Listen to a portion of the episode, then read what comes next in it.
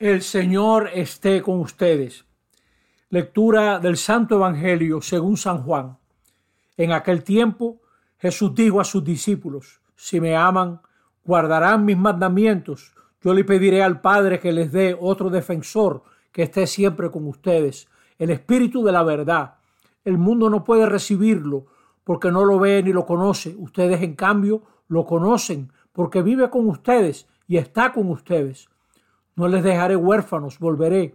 Dentro de poco el mundo no me verá, pero ustedes me verán y vivirán, porque yo sigo viviendo. Entonces sabrán que yo estoy con mi Padre y ustedes conmigo y yo con ustedes. El que acepta mis mandamientos y los guarda, ese me ama. Al que me ama, lo amará mi Padre, y yo también lo amaré y me revelaré a él. Palabra del Señor. Estamos en este sexto domingo de Pascua donde la primera comunidad enfrenta tantas situaciones como las que enfrentamos nosotros. Jesús nos está dando un defensor. Para eso es el Espíritu Santo. Él nos ayuda a salir de nuestras parálisis, angustias. Él nos sostiene en nuestras luchas. Él nos guía cuando estamos desorientados. El Espíritu Santo nos defiende de nosotros mismos porque nos desanimamos con las dificultades o nos culpabilizamos más de la cuenta o no sabemos por dónde empezar y damos vuelta como una gallina loca sin saber para dónde ir. A veces somos duros en perdonarnos a nosotros mismos y en perdonar a los demás, porque nos creemos el centro y donde hay gente soberbia vienen las divisiones, porque nada fomenta la división como la autosuficiencia, la falta de diálogo, el creernos que somos el centro, que le estamos haciendo el gran favor a la iglesia, a la comunidad con nuestra presencia. Jesús nos envía el Espíritu para defendernos de nuestra falta de verdad. El mayor problema que a veces tiene la gente es la falta de verdad. Quieren tener salud, pero no paran de comer y beber.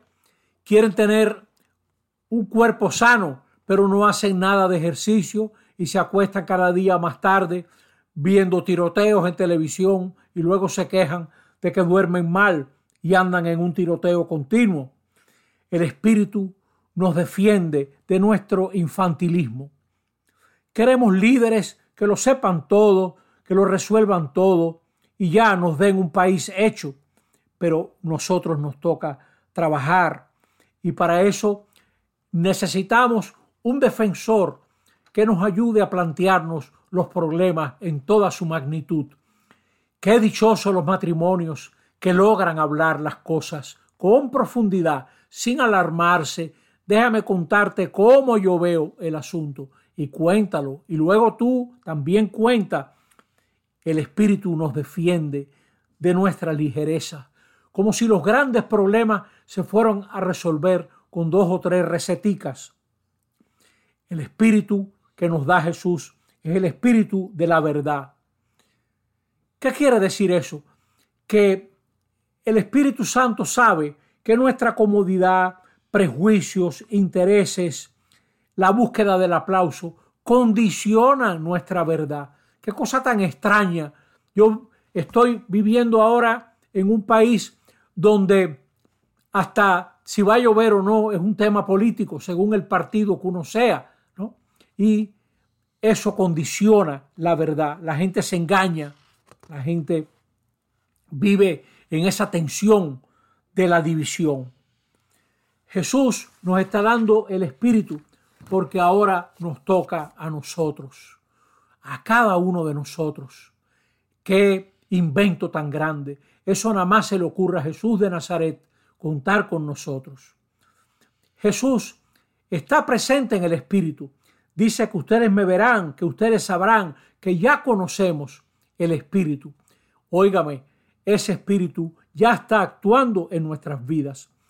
Y fíjate cómo las palabras de Jesús, más que ser palabras de despedida, son palabras de saludo, como si lo mejor estuviera por venir porque el Espíritu Santo va a estar en nosotros Y todo eso que Jesús hizo, que predicó, esas actitudes de Jesús que nos dejan admirados, pueden ser las nuestras. La grandeza de Dios es que pueda ser gente grande de los pequeños.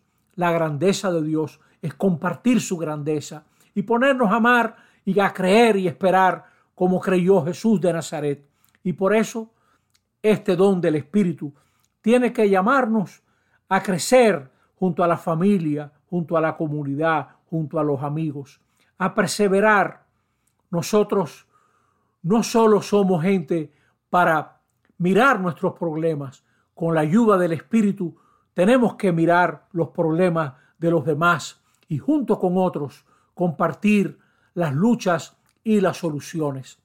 En este sexto domingo de Pascua, saquemos un momento para pedirle a Jesús, envíanos Señor ese defensor, ese defensor que nos ayude a mirar la realidad y poder hablar sobre ella con gran profundidad. Que así sea. Amén.